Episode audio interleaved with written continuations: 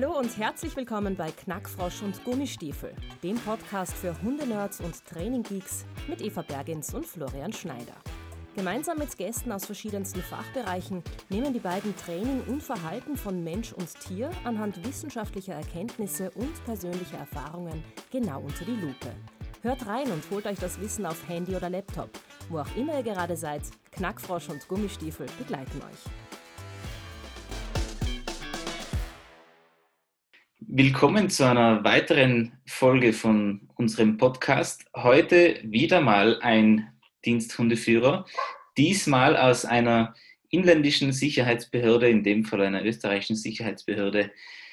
Christoph ist langjähriger Schutzdiensthelfer im IGB-Sport. Er ist Diensthundeführer und Ausbildner auf äh, nationaler und internationaler Ebene, führt selbst aktiv einen Hund, wozu er uns natürlich noch mehr sagen kann. Und ähm, ich darf auch sagen, dass er derzeit zwei junge Hunde testet, wovon einer unter Umständen sein zukünftiger Diensthund werden wird.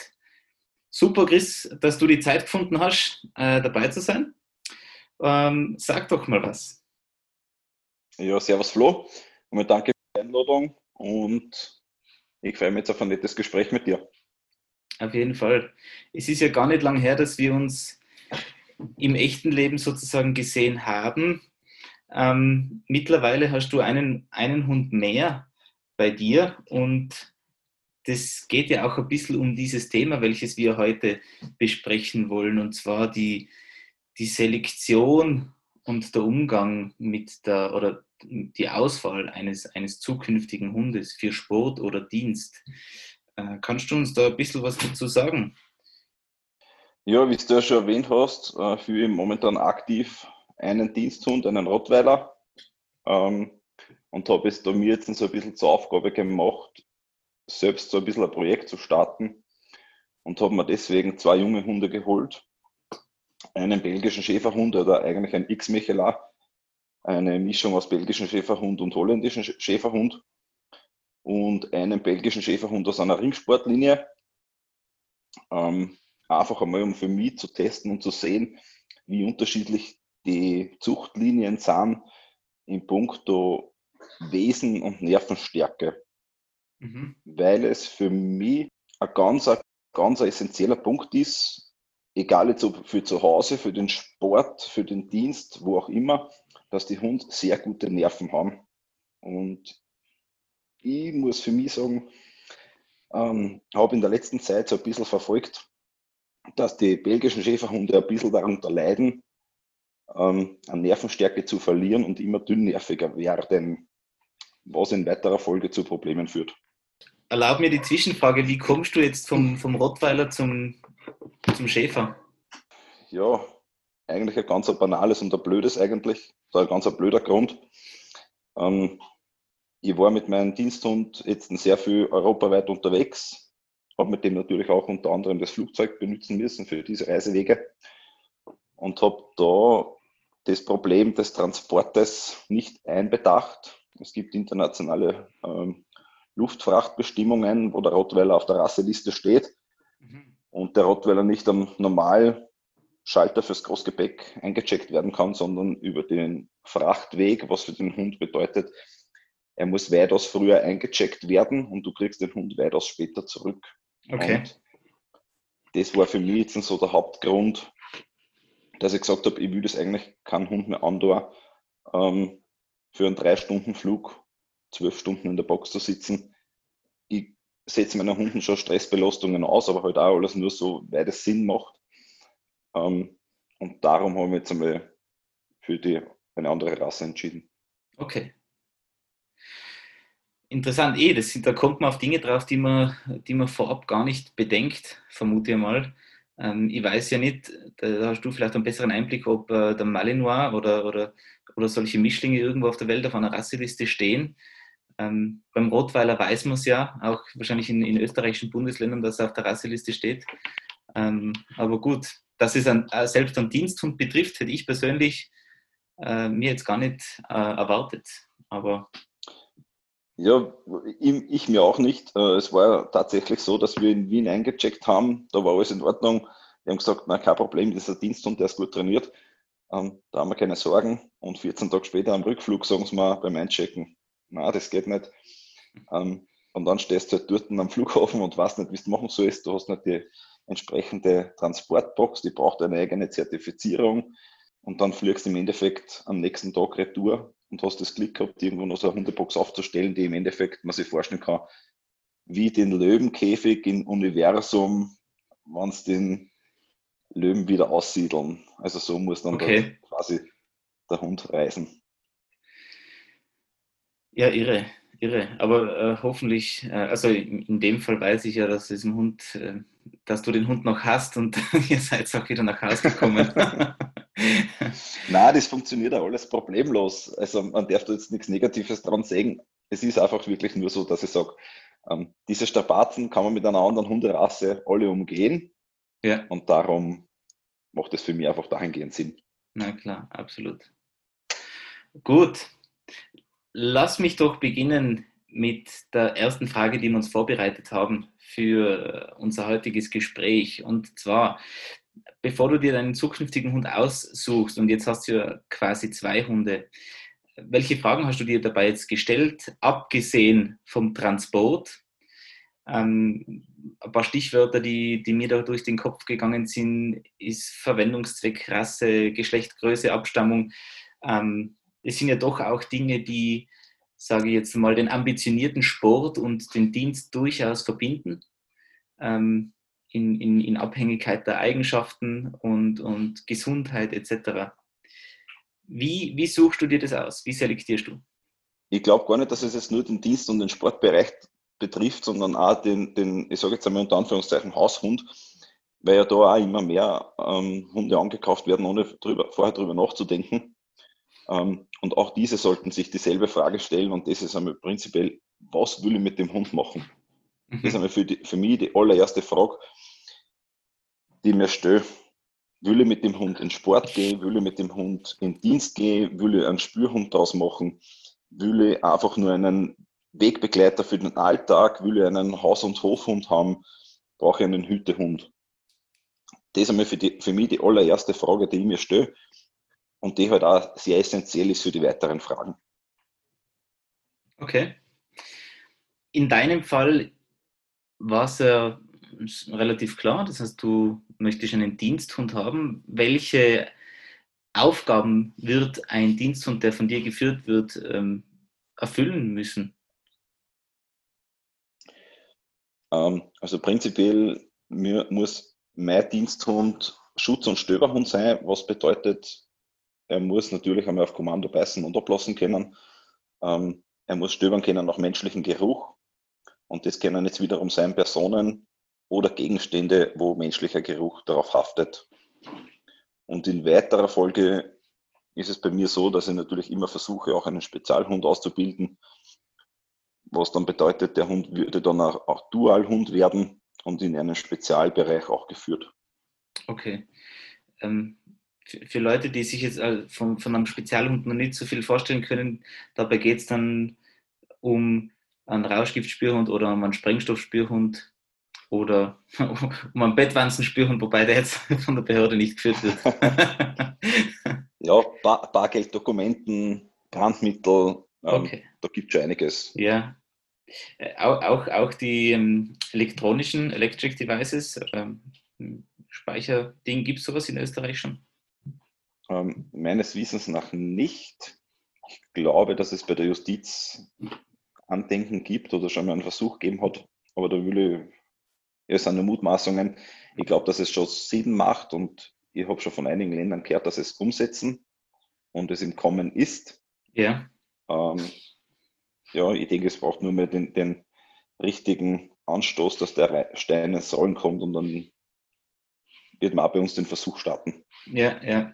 Ohne jetzt zu sehr vom Thema abzuschweifen, äh, ein Bekannter von mir ein holländischer Diensthundeführer hat jetzt gerade seit einem Jahr, glaube ich, ein Projekt am Laufen, hat jetzt heuer schon erste große Erfolge gehabt mit seinem, mit seinem Spüren. Dieser Labrador ist ein Single-Purpose-Dog, ähm, wo es da wirklich um, um, um sehr sensible Themen geht.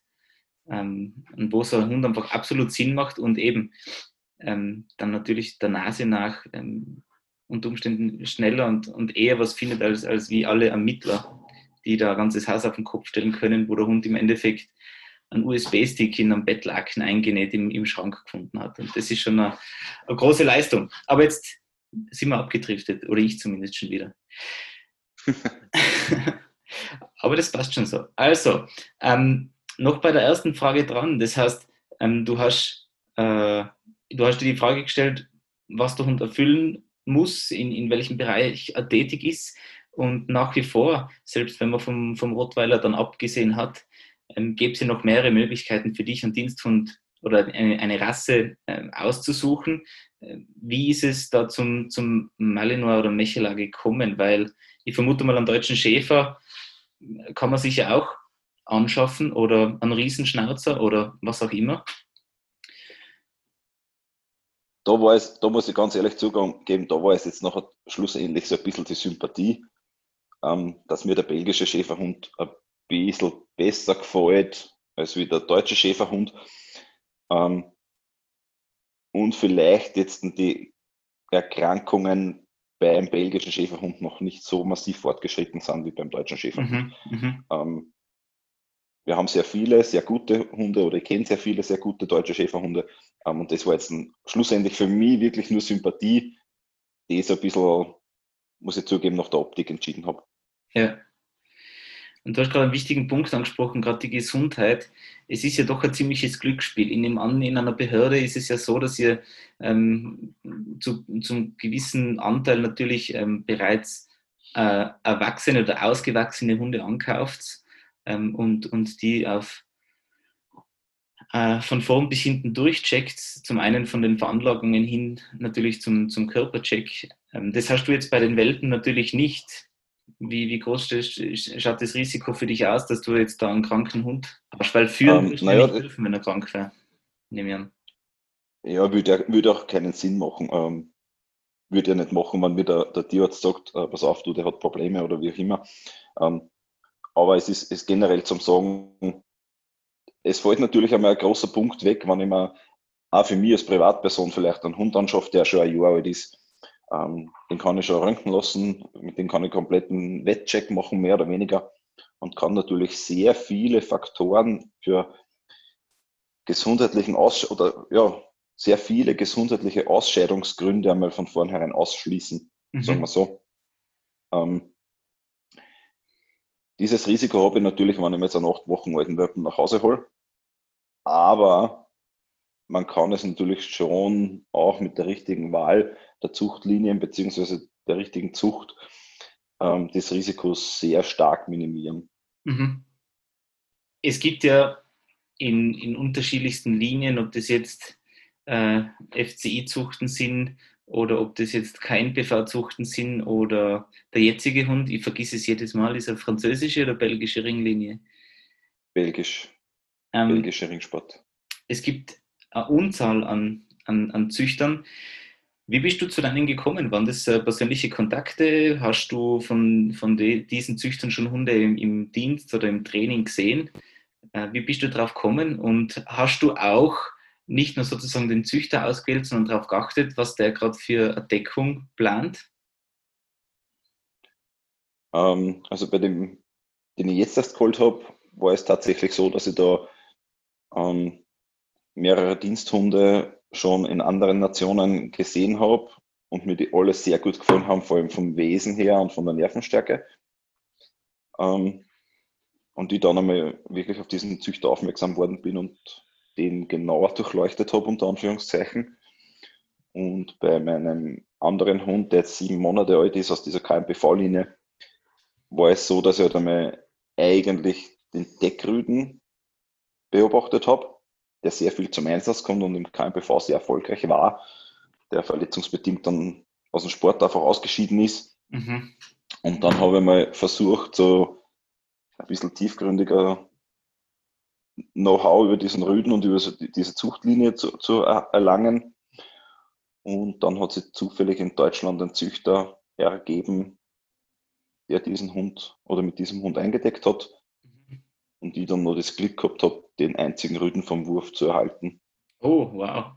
Also da habe ich das halt tatsächlich so gemacht, dass ich mir einen Rüden oder e-, einen Hund ins Auge gefasst habe, der mir sehr gut gefallen hat. Ähm, und hat einmal geschaut, was deckt der, wo deckt der und welche Hündin würde mir dazu gefallen, was kann ich mir gut vorstellen. Mhm. Und wo sind halt auch schon sehr viele Hunde aus welchen Zuchten und welchen Linien in den Dienst gegangen und haben sie dort profiliert. Also für mich macht die Nachzucht oder Wissen über die Nachzucht auch schon sehr viel aus, wo ich wirklich versuche, sehr viel Input über diese Nachzucht zu erhalten.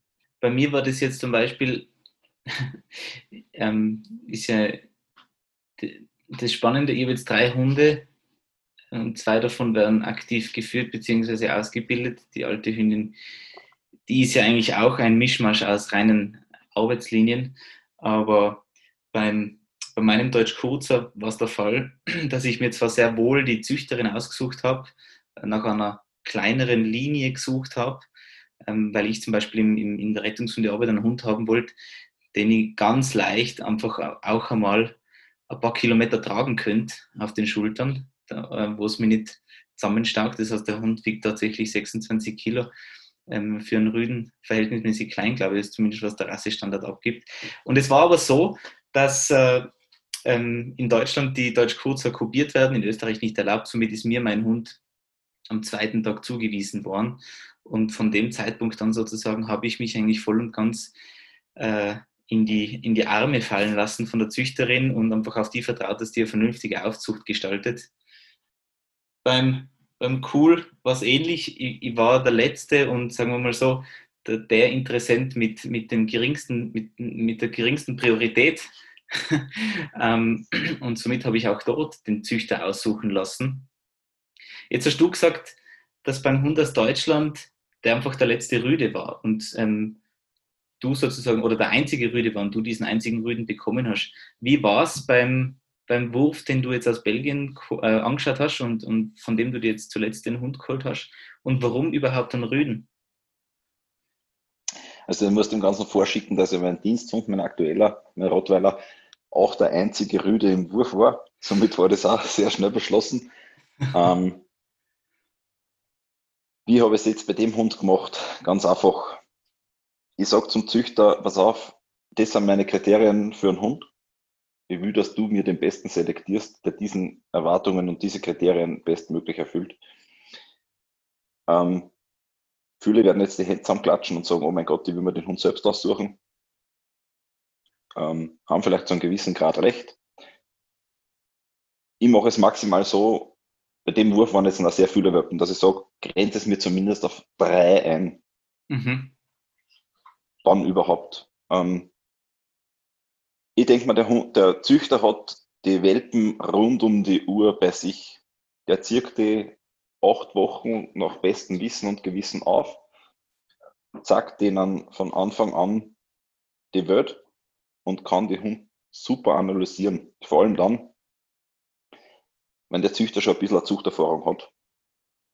Und da verlasse ich mich dann zu einem sehr großen Teil auf den Züchter. Weil natürlich der Züchter auch möchte, dass seine Hund bestmöglich an den Mann gehen und der ja keine schlechte Nachrede haben möchte, im besten Fall. Was wiederum bedeutet, wenn ich einen Welpen von dem bekomme, den bestmöglich aufziehe und ausbilde und einen erfolgreichen Sporthund, Diensthund, wie auch immer draus mache, ist es ja wieder Werbung für den Züchter. Mhm. Ergo dessen wird der Züchter das beste Material, das bestmöglich genetische Material für dich auswählen. Und mhm. sagen, pass auf, Flo, der Hund erfüllt die Erwartungen oder die, diese Beschreibungen, die du mir gegeben hast, am besten. Der beste Fresser, ähm, der, der als letztes miert wird, wie auch immer diese, diese Kriterien sind. Aber umso detaillierter du die, dem Züchter mitteilen kannst, umso einfacher tut es dir beim Selektieren. Und auf der anderen Seite ist natürlich die Möglichkeit, dass ich zu dem Züchter hinfahre, aber wie oft fährt man tatsächlich hin? Ähm, ja, vor allem wenn es diese Distanzen sind. Genau, da war das jetzt eine Reise von zehn Stunden. Ähm, selbst wenn ich einmal vorher hinfahre, wie groß ist das Zeitfenster, wo ich den Hund sehe. Mhm. Und ich weiß nicht, was die Hund vorher gemacht haben. Das heißt, ich bin da eigentlich sehr, ich kann nicht objektiv den Hund selektieren. Es sind Momentaufnahmen. Genau. Ja. Ja, das finde ich sehr interessant und ähm, das ist im Endeffekt auch so ziemlich das, was ich zum Beispiel in den ähm, Gesprächen mit, den, mit Tobias und den Jens äh, vom SWDI mitnehmen habe können, weil, äh, weil ich mich mit denen durchaus schon intensiver darüber unterhalten habe, sozusagen, wie man einen Hund aussucht. Das heißt, die suchen ja laufend irgendwelche Hunde für, für irgendwen, für irgendwelche Einheiten, Kunden ähm, und zwischendurch auch einmal für sich selbst. Und das ist eigentlich mehr oder minder genau das Gleiche, was du jetzt sagst. Es ist, ähm, der Züchter kennt die Hunde am besten. Ähm, wenn man jetzt gewi einen gewissen Rang und Namen hat, vielleicht, ähm, dann kann der Züchter auch schon davon ausgehen, was du oder Tobias oder Jens sucht. Eben auch mit diesen Angaben von, von Eigenschaften oder was auch immer, wie man es wie nennen möchte, dass der, dass der Hund mitbringt, vom, vom guten Fressen bis hin zur Unermüdlichkeit und zur Unerschrockenheit. Ähm,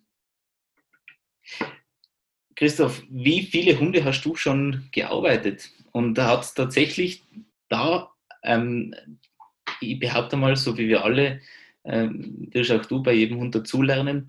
Und hat es einen Hund gegeben, mit dem du, ähm, oder wo du sagst, dass du zur damaligen Verhältnismäßigkeit nicht alles hast rausholen können, was du dir erwartet hast? Ganz unabhängig davon, wie du einen wie du einen Hund selektiert hast?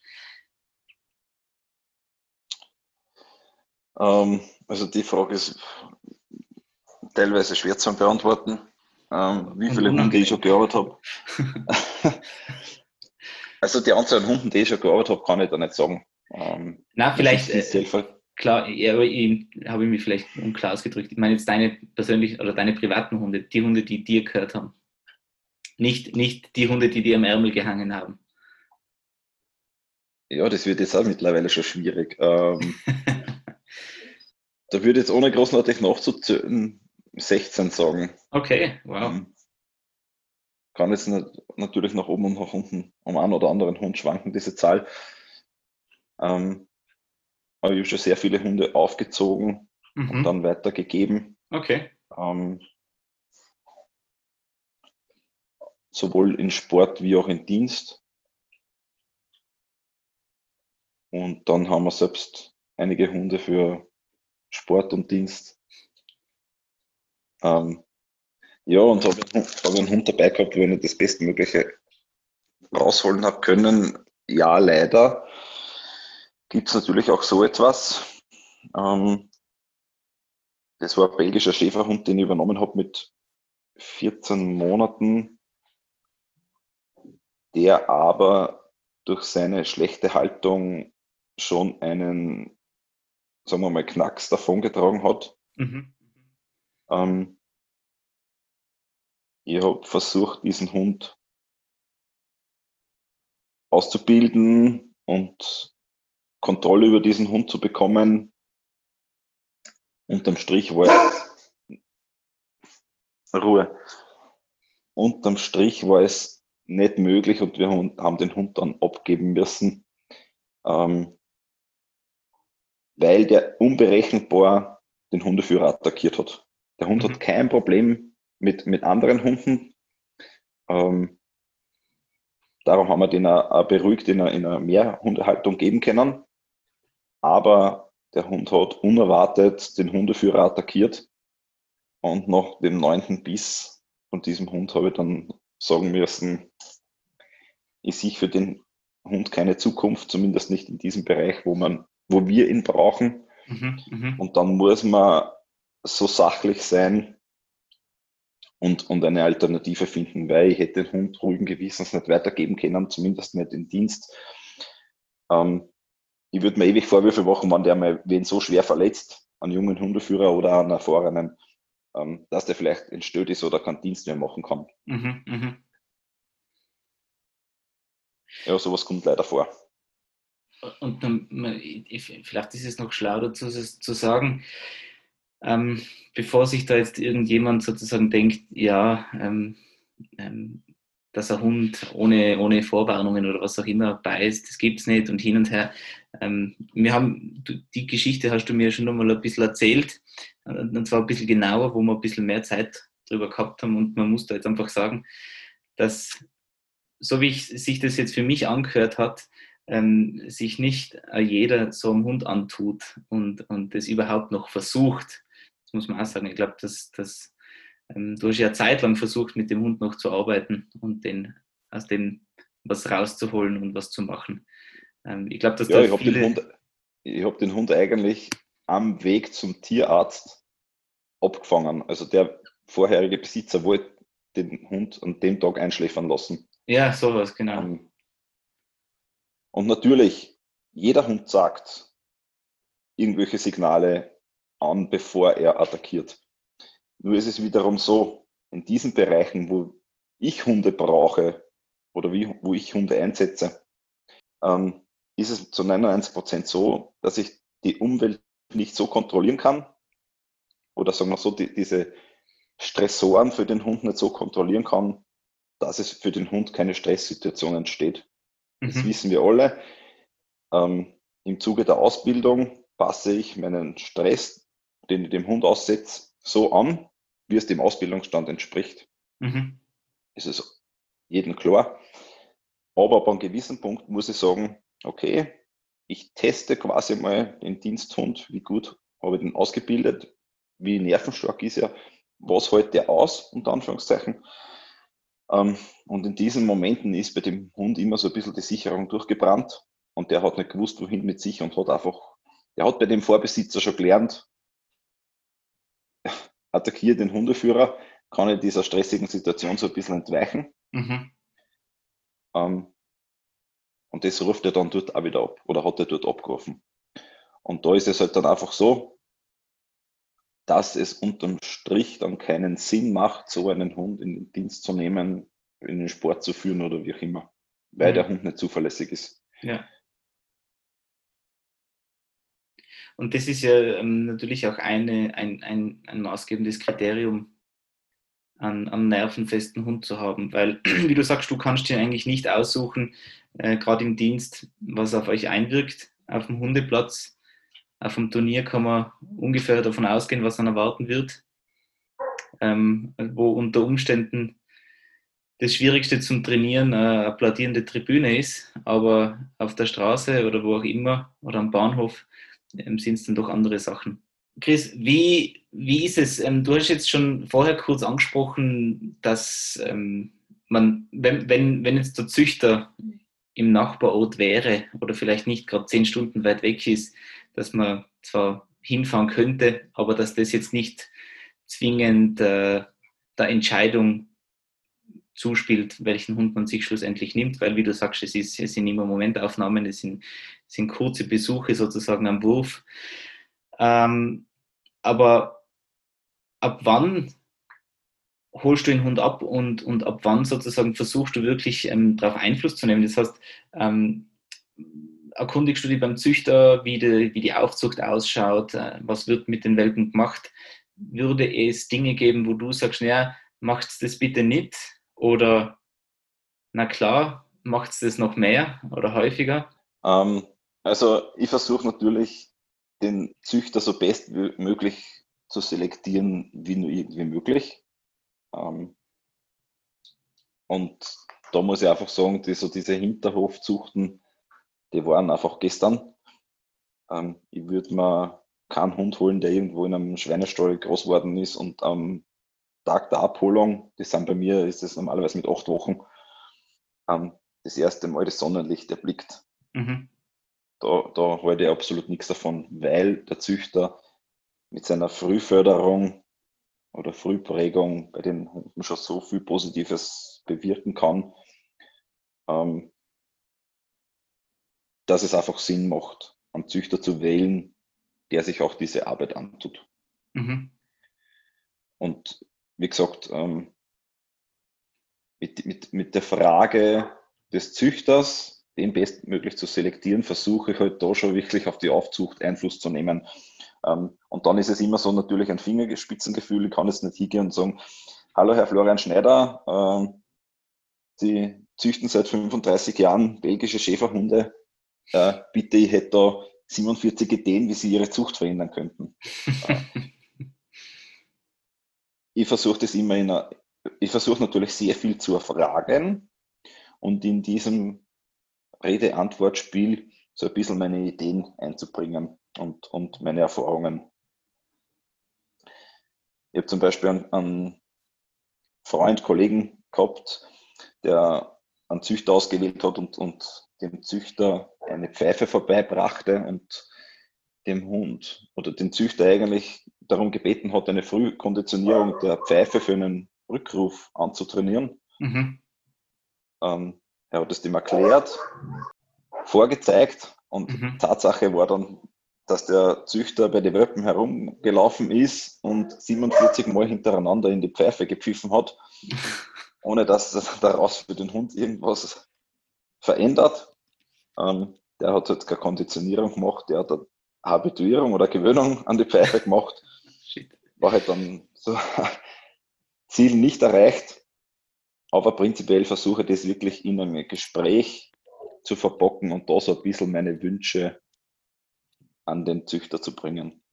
Und was, was haben Sie tatsächlich gemacht? Ich habe ja ein bisschen einen Einblick bekommen, du hast mir ein Video mal gezeigt, ähm, was wirklich ein spektakuläres Programm war, vom, von unterschiedlichen Ausflügen bis hin zu ähm, Flugzeugübungen, ähm, Flugmanövern. Ähm, das heißt, die haben ja wirklich, äh, sind eigentlich ideal, ideal vorbereitet worden, kann man das so sagen? Von, von ja. bis. Gerade die aus also, Belgien. Die Hund, den Hund, den ich jetzt aus Belgien geholt habe, da muss ich dazu sagen, selten, dass ich eine Aufzucht gesehen habe, die so hohe Professionalität an den Tag legt. Ähm, ich muss dazu sagen, diese Züchterin hat top Voraussetzungen zu Hause. Die haben einen ehemaligen Schweinezuchtbetrieb gekauft und dort entsprechende Hallen umgebaut für Indoor-Trainingsanlagen und dem nicht genug. Ähm, extrem viele Ausflüge mit den Hunden schon gemacht. Äh, Personen zu einer nach Hause eingeladen, die haben selbst Kotzen, die haben Pferd. Ähm, natürlich immer, es ist natürlich immer die Frage, was kann, was kann der Züchter jetzt den, den Welpen bieten? Ich verlange jetzt natürlich von jedem Züchter, dass er sich einen kleinen Bauernhof anschafft ähm, und den Welpen schon von vornherein die verschiedensten Tierarten zeigt. Aber es fängt für mich an, den Hund an ein Halsband und eine Leine zu gewöhnen, den Hund einmal in eine Hundebox zu setzen und einmal ein, zwei Stunden durch die Gegend zu fahren. Ähm, was ja sehr viele nicht machen. Ja. Die, diese Luftsportübung oder diese Luftübung, die du gesagt hast, es war halt so witzig, wenn man die, wenn man die Züchterin ein Video geschickt hat, wo ähm, zwei Jets im Überschall drüber fliegen und das Video dermaßen laut wird, dass das vom also weghalten muss oder leise dran. Und die Welpen liegen dort relaxed und, und keiner zuckt. Das ist natürlich schon sehr großes Kino.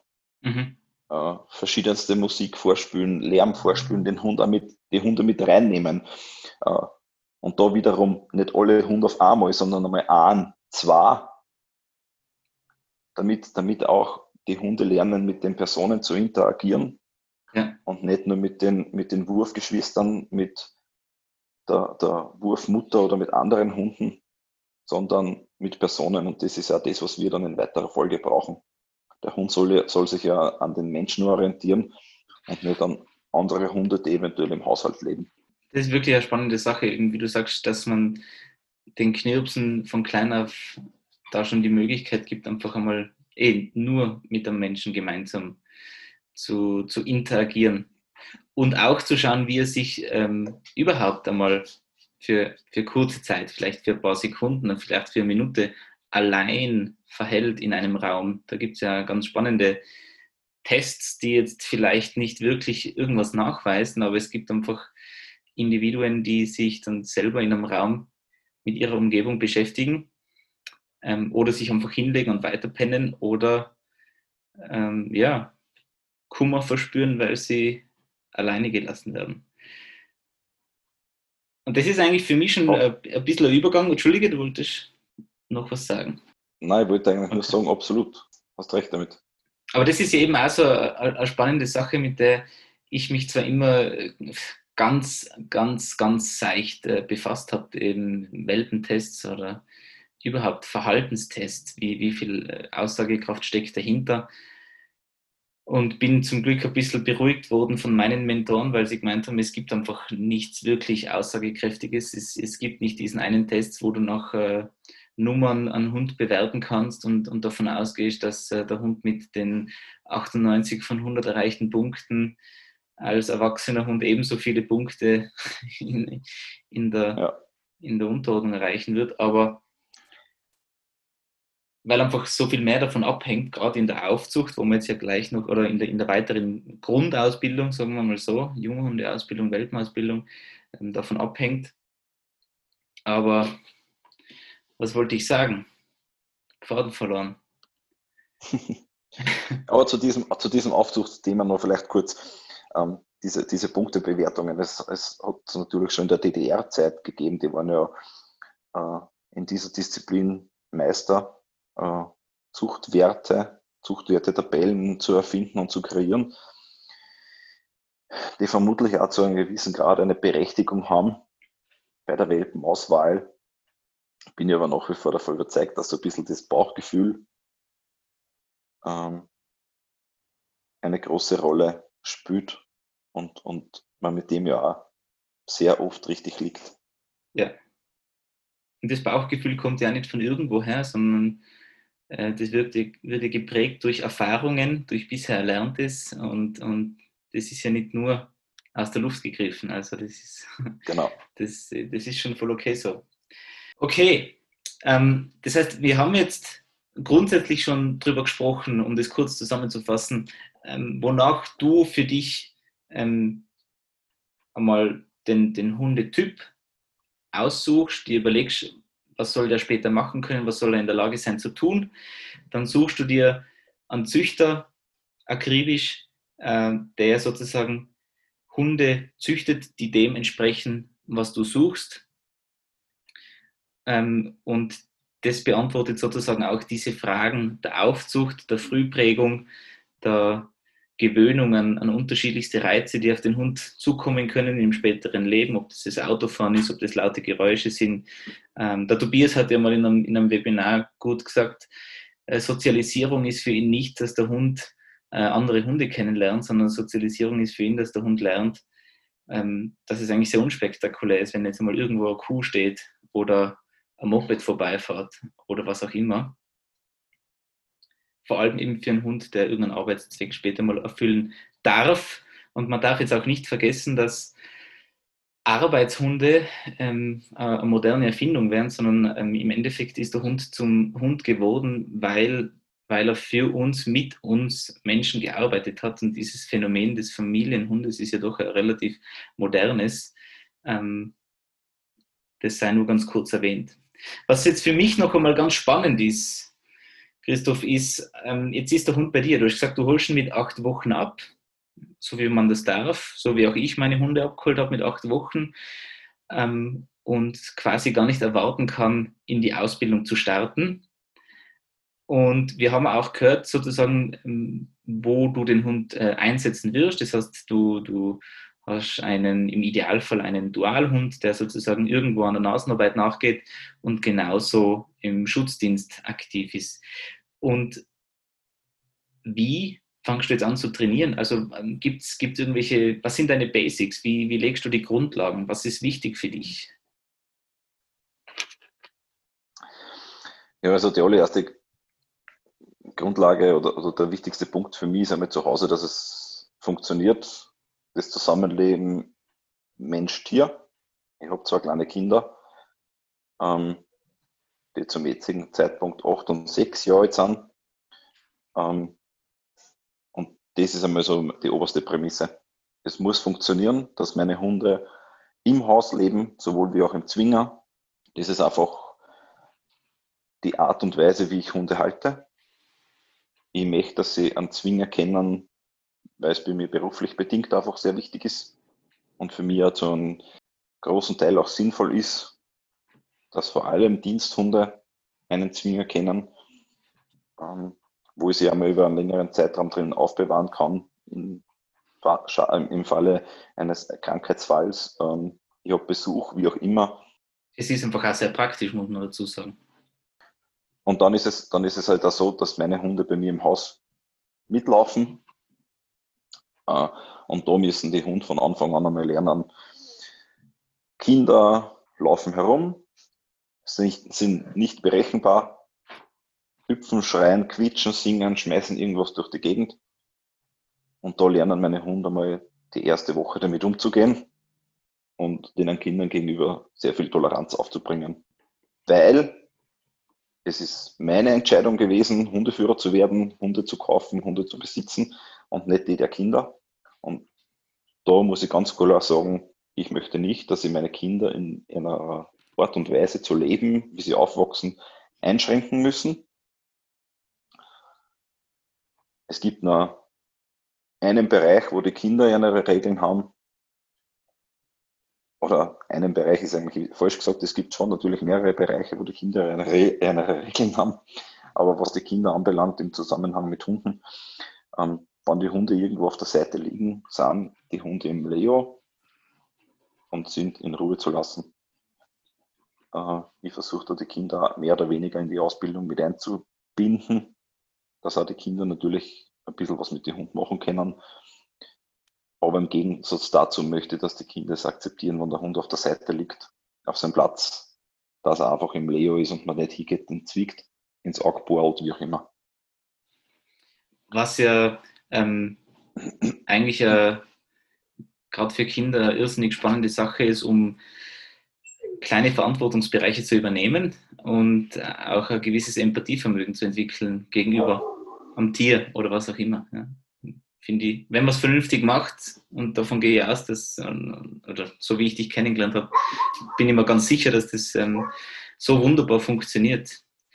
Und gerade wie du selber auch einmal gesagt hast, als, als Familienvater hast du einfach diesen, diesen Hintergedanken im Kopf, dass eben gerade ein Diensthund mit, mit, mit solchen Sachen eigentlich kein Problem haben sollte, wo, wo sich vielleicht ähm, äh, in dem Fall, ich sage jetzt bewusst Diensthundeführer und nicht Hundesportler, ähm, weil der Hundesportler mit seinem Hund nicht mitten auf der Straße arbeiten muss, ähm, wo jemand ohne Kinder sozusagen vielleicht dieses ähm, nicht Mitgefühl, aber die, das Verständnis dafür nicht so aufbringt, dass sein Hund damit eigentlich keine Probleme haben sollte, eben mit kreischenden Kindern, schnelle Bewegungen etc. Absolut. Und ich kann das nicht verlangen, dass sie die Gesellschaft für meinen Hund ändert. Das wird nicht ja. passieren. Und, und ähm, darum, darum muss man einfach die Hunde so erziehen und ausbilden, dass sie mit dem klarkommen. Und es ist problemlos möglich. Ähm, so dieses, dieses fehlgeleitete Beutefangverhalten nenne ich es jetzt einmal. Ja. Äh, das, das, schreiende Kind, das da herumhüpft, ähm, in das habe ich halt einfach einmal nicht hineinzubeißen. Ich kann mich noch an eine gute Sequenz erinnern, wo mein Kleines dann noch mit der angehackten Windelhosen um und umgelaufen ist und der Welpen hinten in der Windelhosen drinnen gehängt ist. Ähm, natürlich passieren einmal solche Situationen, wo man jetzt gar nicht hinschaut. Vor allem, wenn es zwei Welpen Aber, sind, sozusagen. Ja, eben, eben. Und da, da kann man das Kind nicht einschränken und der Hund lernt es. Der ja, Hund lernt es ja. auf spielerische Art und Weise und, und so das ganz schnell heraus. Okay. Das heißt, ähm, das, das absolut Wichtige am Anfang ist sozusagen das, Ein, das Einleben, nennen wir es mal so, zu Hause, im Indoor und, und oder im, im Haus, im, im Lebensbereich und im Zwinger. Ähm, und das hat ja, ein, ein, ein, ja? Entschuldigung, dass ich das Wort Ich will gar nicht so jetzt Einleben sagen, weil meine Hunde von Anfang an eigentlich schon ähm, sukzessive, nennen wir es einmal, mildem Stress ausgesetzt werden. Also ich unternehme schon sehr viel mit den Hunden, dass sie von Anfang an eigentlich lernen, ähm, das, das Leben am Ponyhof ist so ein bisschen vorbei, weil ich das natürlich auch brauche, dass sie stressresistent werden. Ja. Ähm, und in dieser Zeit unternehme ich eigentlich sehr viel mit den jungen Hunden, natürlich in, da mit der Familie. Ähm, aber zu Hause muss es einfach einmal natürlich zu 100% funktionieren. Ja. Und man darf das jetzt auch nicht fehldeuten, sondern äh, der Hund, der es kennenlernt, dass einfach immer wieder was los ist oder dass auch unter Anführungsstrichen viel los ist, für den ist das ja das Normalste auf der Welt. Darum ist er ja später so stressresistent. Und, und es liegt genau. dir dabei am Herzen, sozusagen diesen Knirps nicht zu Reiz überfluten, weil dann, ähm, dann kannst du ja gar nicht davon profitieren, sondern das ist ja wirklich ein ganz bewusstes ähm, Heranwagen an, an, unterschiedliche Stressoren und Reize und Umwelteinflüsse, die aber wahrscheinlich äh, nicht jeder mit seinem Familienhund macht, weil er es vielleicht gar nicht braucht in dieser Intensität. Absolut. Also Absolut. die Leute, die Leute dürfen, richtig, ja. Wie du, wie du richtig sagst, ähm, also ich mache das schon mit Köpfchen, ähm, weil ich natürlich jetzt keinen hyperaktiven Hund haben will, dass der, egal wo wir hinkommen, der die mega Erwartungshaltung hat und sagt, oh mein Gott, was machen wir jetzt wieder Tolles? Ja. Ähm, sondern es sind halt einfach einmal Fahrten zum Kaffeehaus dabei, wo ich in das Kaffeehaus hineingehe, dort mit meiner Familie ein Frühstück konsumiere, der Hund unterm Tisch liegt und auch einmal lernt, äh, ich kann mich auch unterm Kaffeetisch entspannen, Hauptsache ich bin bei meiner Familie, bei meinem Rudel, bei meinem Hundeführer, wie auch immer. Ähm, und der gibt den Weg vor, der gibt mir aber zugleich Sicherheit, Geborgenheit und dort, wo der ist, kann ich mich entspannen. Ja. Und ich kann mich auch an öffentlichen Orten entspannen. Genau. Ich habe da ja selber mit meinem ersten Hund einfach, ich war da sehr unentspannt, immer, tatsächlich. Also ich war, da, ich war einfach nervös. Das war mein erster Hund, das war kein einfacher Hund, äh, der, der Schäfermischling und habe damit unter Umständen auch zu spät begonnen, damals einfach komplett neu. Und dementsprechend war es auch immer ein verhältnismäßig nervöser Hund in solchen Situationen. Ähm, aber wenn, wenn man das dem Hund geben kann, die Souveränität, Sicherheit und Ruhe, weil es, ja tatsächlich einfach ein Frühstück ist, ähm, dann ist es absolut geschickt. Und mir, also mir als, als bei weitem äh, weniger erfahrenem Hundeführer und, und Trainer als, als wie du seiner bist, mir fällt es im Moment einfach von bei meinen drei Hunden extrem auf, ähm, wie viel einfacher das wird, dem Hund da ja, die Sicherheit mitzugeben für dieses normale Leben mit Hund. Und es macht ja Spaß, weil es ist ja, es fühlt sich ja gut an, wenn du mit deinem Hund durch, das ist jetzt halt bei uns in Innsbruck die Marie-Theresienstraße zum Beispiel oder über den Landhausplatz schlenderst und, und, es, und es fahren ein paar Skater vorbei und es ist einfach völlig egal. Und, und, und die Passanten wollen den Hund zu sich locken, mit, mit was auch immer, als ob es eine Taube wäre. Ähm, aber der Hund würdigt sie keinen Blick. Und das sind eigentlich die Sachen, die mir dann richtig Spaß machen. Also ein Hund, der mich anhimmelt und, und rundherum ist eigentlich relativ wurscht. Aber gut, ja, ja du, hast das schon, du hast das jetzt gut auf den Punkt gebracht. Also es ist ähm, ein Eingewöhnen mit, sagen wir, eingewöhnen mit den mit vorbereitenden Situationen, ob das jetzt Stresssituationen sind oder nicht. Ja, du, ob das der Hund jetzt für stressig empfindet oder nicht, ist ja, ist ja nachher wieder was anderes. Ja. Ähm, es gibt, ich kann jetzt die Übung so vorbereiten, dass ich sage, okay, ich fahre jetzt ins Kaffeehaus, äh, der Hund wird wahrscheinlich so oder so reagieren und dann ist es ganz anders. ähm, der, der, eine Hund so, sagt, ja, okay, gut, ich lege mich da her und der andere Hund ist einfach beeindruckt und kommt mit der Welt beim Hineingehen schon nicht klar. Ähm, was natürlich im besten Falle nicht passiert, weil ich den Hund entsprechend selektiert habe. Ja, ja. Okay, aber jetzt, wie geht's weiter? Ja, weil, jetzt, dann, weil jetzt geht's ja los langsam. Also. Dann, dann lernen meine Hunde eigentlich von Anfang an einmal sehr viel Toleranz aufzubringen. Ähm, und da ist jetzt das klassische Beispiel zum Beispiel Hunde füttern ich habe den, den vollen Futternapf und stelle den einfach nicht blind links am Boden und der Hund darf sich draufstürzen, sondern ähm, es ist ein einfaches, den Hund mit der Futterschüssel über Kopf in eine sitzende Position zu manipulieren. Ähm, und dann bewege ich mich nach unten und in dem Moment, wo er aufspringt, gebe ich die wieder weg. Ähm, ja, somit so ein bisschen mit negativer Strafe natürlich. Ähm, aber der Hund lernt von Anfang an, Frust steigt, aber ich muss damit klarkommen. Äh, ein Problem hätte natürlich, wenn der acht Wochen alte Web man schon in die Fersen oder in die Achillessehne eine beißt und sagt, so stell jetzt aber das, den Futtern auf. Aber das ist zum Beispiel jetzt meine erste Übung für Frustrationstoleranz. Mhm. Der Hund hat das einfach zu akzeptieren und so lange zu sitzen, bis ich das Futter auf Signal freigebe. Mhm. Äh, und da fange ich jetzt eigentlich gar nicht großartig mit, mit einer Signalkonditionierung im Vorhinein an, sondern die, die funktioniert dann bei mir im Zuge des Fütterns. Ja, eine ganz normale, operante Geschichte. Genau. Ähm, dann ist eine, eine weitere, ein weiterer Punkt bei mir zum Beispiel Hundebox. Ähm, möchte einfach, dass sie meine Hunde in der Hundebox sehr wohlfühlen, entspannen können und sobald sie da drin sind, herunterfahren und eigentlich schlafen, weil sie nicht wissen, wie lange sie da drin schlafen können, bevor es wieder zur nächsten Einheit oder bis zum nächsten Einsatz oder wie auch immer geht. Ähm, das heißt, ich, ich mache die, die Hundebox für die Hunde sehr angenehm.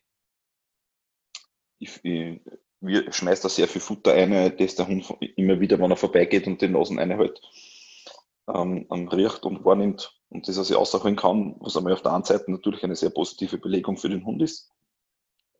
Auf der anderen Seite ist es dann so, ähm, dass ich den Hund nicht einfach in die Hundebox stecke und zumache, sondern ich lasse den Hund einmal in der Hunde oder ich locke den Hund mit Futter in die Hundebox und setze mich dann davor und hindere ihn dann mit meinem Körper, mit meinen Händen mhm. daran herauszukommen. Ähm, so lange, bis er sich einmal zurücknimmt. Da reicht mir eigentlich schon einmal, wenn er sich dann hinsetzt und dann lasse ich ihn wieder heraus. Und das baue ich dann sukzessive auf, bis der Hund da drin sich entspannt und dann mache ich mir die Tür zu. Das ist für mich auch wieder so eine ganz, ganz eine wichtige Übung, wo der Hund wieder lernt, okay, ich werde jetzt körperlich eingegrenzt, eingeschränkt in meiner Bewegungsfreiheit, aber ich habe es zu ertragen, zu, erdulden. Zuerst einen kurzen Zeitraum und dann sukzessive einen längeren. Ähm, aber der Hund lernt es. Und der Hund wird jetzt nicht in die Box eingesteckt, bleibt da drin äh, zwei, drei Stunden alleinig, sondern ich versuche da schon einen stufenweisen Aufbau. Mhm. Die Boxen sind überwiegend im Auto bei dir oder, oder hast du zu Hause auch Boxen oder im Zwinger? Nein, eigentlich nicht, oder? Im Zwinger nicht. Im Haus, im Auto. Ja. Im Garten, je nachdem, wo ich es wo auch brauche. Also ähm, mit den mit die Flugboxen, mit den Kunststoffboxen ist es sowieso ein leichtes, die zu bewegen. Mhm. Ähm, ansonsten habe ich Alu-Transportboxen, die auch sehr schnell ein- und ausgebaut sind. Und je nachdem, wie viele Hunde ich momentan habe oder wie groß oder klar die sind, äh, wähle ich dann auch die Hundebox aus. Ja. Aber ist so, so, so Gewöhnung nebenbei, gerade für gerade dafür, wenn, wenn ich weiß, dass ich mit meinem Hund früher oder später irgendwann einmal fliegen werde, ist das natürlich eine praktische Geschichte, die, Flugbox mal da oder dort aufgestellt zu haben. Und das relativ unspektakulär vom Anfang mit zu, mitzuüben. Und genau, genau. Ähm, was mir jetzt äh, nicht wundert, aber was ich eigentlich ganz spannend finde und, und, ich, und ich vermute, dass es auch unseren Zuhörern so geht, ist, ähm, dass du jetzt äh, eigentlich nicht gesagt hast, ich fange an mit äh, Futtertreiben oder leichten oder kleinen Beutespielen oder was immer. Also ähm, sehr spannend. Trotzdem warte ich irgendwo noch immer drauf, dass, dass du plötzlich mit Übungen anfängst. Aber die Sachen, die du jetzt aufgezählt hast, vom, von, von der Eingewöhnung, von der subtilen Stressbelastung ähm, bis hin zu diesen ähm, Frusttoleranzen mit der Futterübung. Ähm, tatsächlich ist ja das, was, was du jetzt ganz bewusst erklärst und was manche ganz unbewusst sehr schleißig nebenher machen. Und ich vermute, dass das diese Kleinigkeiten sind, die in jedem Alltag vorkommen. Und wenn man die bewusst durchführt, man, man immens davon profitieren kann später, weil, weil man sozusagen eben nicht, so wie ich jetzt in meiner Erwartungshaltung, den Gedanken auf irgendwelche Ausbildungen schon bringt, sondern einfach einmal dem Hund das Leben beibringt, blöd gesagt. So wie es halt sein wird. Ja? Und, und ja. sich nicht schon, nicht schon mit Tunnelblick auf die BHVD vorbereitet oder, oder auf die WM-Qualifikation in vier Jahren, sondern Ja, das, das, das hat halt diesen Hintergrund. Ähm, da, da ich ja diesen, diesen Züchter, den Welpen schon sehr streng selektiert habe, weiß ich, dass die Hunde sehr gerne beißen, weiß ich, dass die Hunde sehr gerne fressen. Das sind natürlich einmal ganz wichtige Faktoren, mit denen ich nachher arbeite oder die, die ich dann zum Arbeiten brauche. Mhm. Ähm, und zu 99 Prozent der Fälle ist es ja so, dass Hunde sehr gerne beißen und sehr gerne fressen. Ähm, das heißt, ich brauche dem das nicht lernen. Hallo, lieber Esel, da ist die Karotte, folge ihr. ähm, mache ich nachher in weiterer Folge natürlich auch, aber das ist nicht das Erste, was ich mache. Ja. Was, was dahingehend vielleicht die erste Arbeitsübung ist, ähm, ist Nasenarbeit. Mhm. Konditionstraining, äh, Erlernen der Schnüffelatmung, diese über einen längeren Zeitraum. Und die mache ich ganz einfach. Und da haben wir erst am Wochenende darüber geredet, über mein mobiles Futter, Futterquadrat oder Fährtenquadrat. Ja, ja. ähm, das, das, das äh, ähm, ihr halt, halt witterungsbedingt einsetze. Mhm. Meistens mache ich es einfach draußen, dass ich, dass ich einen Futterteppich ausstreue und der quasi seine Futterration da zusammensammelt. Mhm. Ähm, und zum, zu meinem mobilen Fährtenquadrat, über das wir lachen haben müssen, ich nenne es ja so, weil ich es nicht Schnüffelteppich nennen möchte. ähm, ja. Aber es ist, nichts, es ist im Endeffekt nichts anderes als ein Schnüffelteppich. Ja. Äh, wie, bin ich da, wie bin ich draufgekommen? Eigentlich auch so aus der Not und habe daraus die Tugend gemacht und, und nutze es jetzt, den Hund eigentlich in verschiedensten Umwelteinflüssen auf seine in weiterer Folge auf ihn treffende Arbeit vorzubereiten. Mhm. Und zwar suchen, suchen mit extrem hoher Ablenkung.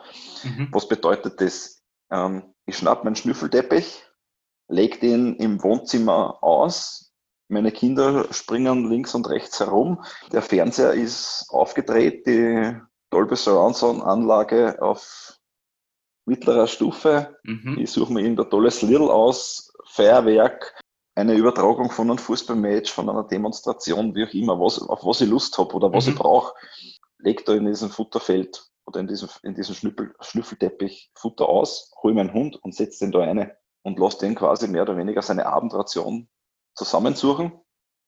Super. Was passiert, was passiert ganz nebenbei? Eine Habituation, eine Gewöhnung auf sehr viel Umweltgeräusche mhm. auf sehr viel Umwelteinflüsse.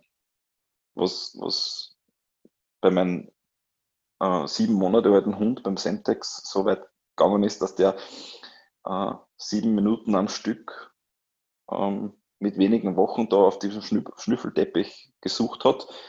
Ähm, mein Bub über den Hund drüber gesprungen ist, der aber nebenbei mit den rutschigen Socken ausgerutscht und hingeflogen ist. Mhm. Äh, und der Hund sich null beirren hat lassen, was da nebenbei passiert. Ähm, was für mich einfach in, in weiterer Folge oder für die weitere Arbeit sehr viel Sinn macht. Der Hund lernt einfach, diese Umwelteinflüsse auszuschalten oder sie als Bridging-Signale zu deuten. Ja. Was der Hund jetzt daraus schließt, kann ich in dem Alter natürlich nicht sagen. Äh, ist, ist mir in dem Fall aber momentan, muss ich zugeben, auch sehr, äh, oder für mich sehr nebensächlich, weil es funktioniert. Mhm. Und der Hund es als Bridging-Signal für eine weitere Belohnung aufnimmt oder er einfach diesen, einen, so einen Art Tunnelblick bekommt und sich von nichts mehr ablenken lässt, außer sein Futter da zusammen zu sammeln. Ähm, ja. Es ist großartig. Und, und an und für sich, wenn man es weiterdenkt, ähm, du kannst diesen, das mobile Fährtenquadrat ja tatsächlich überall platzieren und aufbauen und präsentieren und dem Hund vorstellen, ob das jetzt der Supermarktparkplatz ist, ob das die Fußgängerzone ist, blöd gesagt, wo ich vielleicht darauf schauen würde, dass nicht irgendwo plötzlich ein anderer Hund daherkommt, aber ähm, ich kann das ja überall machen. Und wenn wir mit unserem Hund eh schon unterwegs sind, warum sollte ihm nicht ein kleines Suchspiel und eine kleine Schnüffeleinheit gönnen, ähm, und gleichzeitig eben diesen Mehrwert daraus haben. Weil wie viele Hunde im Erwachsenenalter kenne ich, die die allein schon am Supermarktparkplatz um, um 17 Uhr unter der Woche, wo vielleicht jeder sich nur schnell Abendessen holt, dermaßen überwältigt sind von diesem Stress, der eigentlich den, die Leute ausgeben, ähm, dass er gar nicht in der Lage ist zu fressen. Und wenn das mein Knirps von klein auf lernt, ja, dann habe ich einfach mit, mit der einfachsten Sache überhaupt schon ganz viel gewonnen. Und den Leuten muss natürlich auch jetzt klar sein, dass man, äh, dass der Hund natürlich den Schnüffelteppich kennenlernt und dann wieder Stück für Stück die Ablenkungen dazukommen. Also mit, mit allen Reizen zugleich ist er vielleicht auch noch überwältigt, aber das, ähm, das ist, liegt ja eigentlich auf der Hand, dass man das, dass du das, dass wir das ähm, vernünftig Schritt für Schritt dem, dem Hund vorstellen. Aber das finde ich eine gute Sache und das, äh, das ist ganz bestimmt etwas, äh, das ich von dir gelernt habe und das ich ganz bestimmt umsetzen werde, früher oder später, mit, mit wem auch immer. Das heißt, ich werde es noch schnell patentieren. Patenti patentieren lassen. Das mobile Fährtenquadrat. Ja, am besten noch bevor wir die Sendung ausstrahlen. Tactical Sand Carpet. Okay. Du, wir, jetzt, ähm, wir könnten noch, äh, noch viel länger sprechen und ähm, haben den, den, den, das Zeitpensum schon ein bisschen überspannt, aber ähm, eventuell ähm, lass dir noch einmal auf so ein, ein Gespräch ein. Ähm, wir haben es ja schon ein, zwei Mal versucht. Äh, einmal haben wir Zeit gehabt, dann habe ich die Ausrüstung vergessen, ähm, dann haben wir überhaupt äh, zu viel zu tun gehabt ähm, mit, mit Trainings etc. Jetzt ist es sich ausgegangen über, über ein paar Stolpersteine heute, dass wir uns da über äh, äh, ja, online wieder treffen und, und das mal aufnehmen können abschließende Worte von dir fürs, fürs heutige Thema, was da einfällt, was du wichtig findest, was ich dich vielleicht nicht gefragt habe?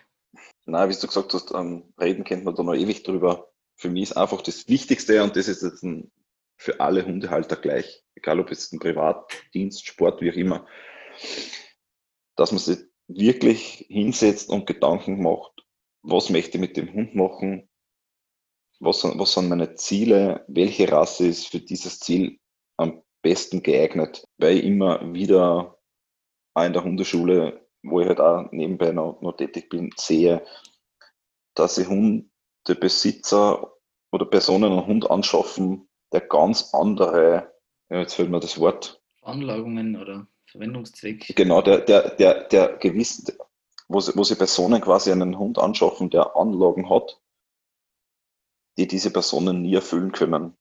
Das, wenn ich, wenn ich meistens an Deutsch kurz war, oder, oder ein best, noch besseres Beispiel, wenn sich die Familie einen deutschen Jagdterrier nach Hause holt, ist es für mich einfach semi-intelligent, weil ich nicht glaube, dass die daheim im Garten ähm, irgendwie einen Fuchsbau nachstellen können und den Hund in seiner eigentlichen Arbeit so auslasten können, für das der einfach bezüchtet ist und wo der einfach seine, seine Befriedigung drin findet. Ja.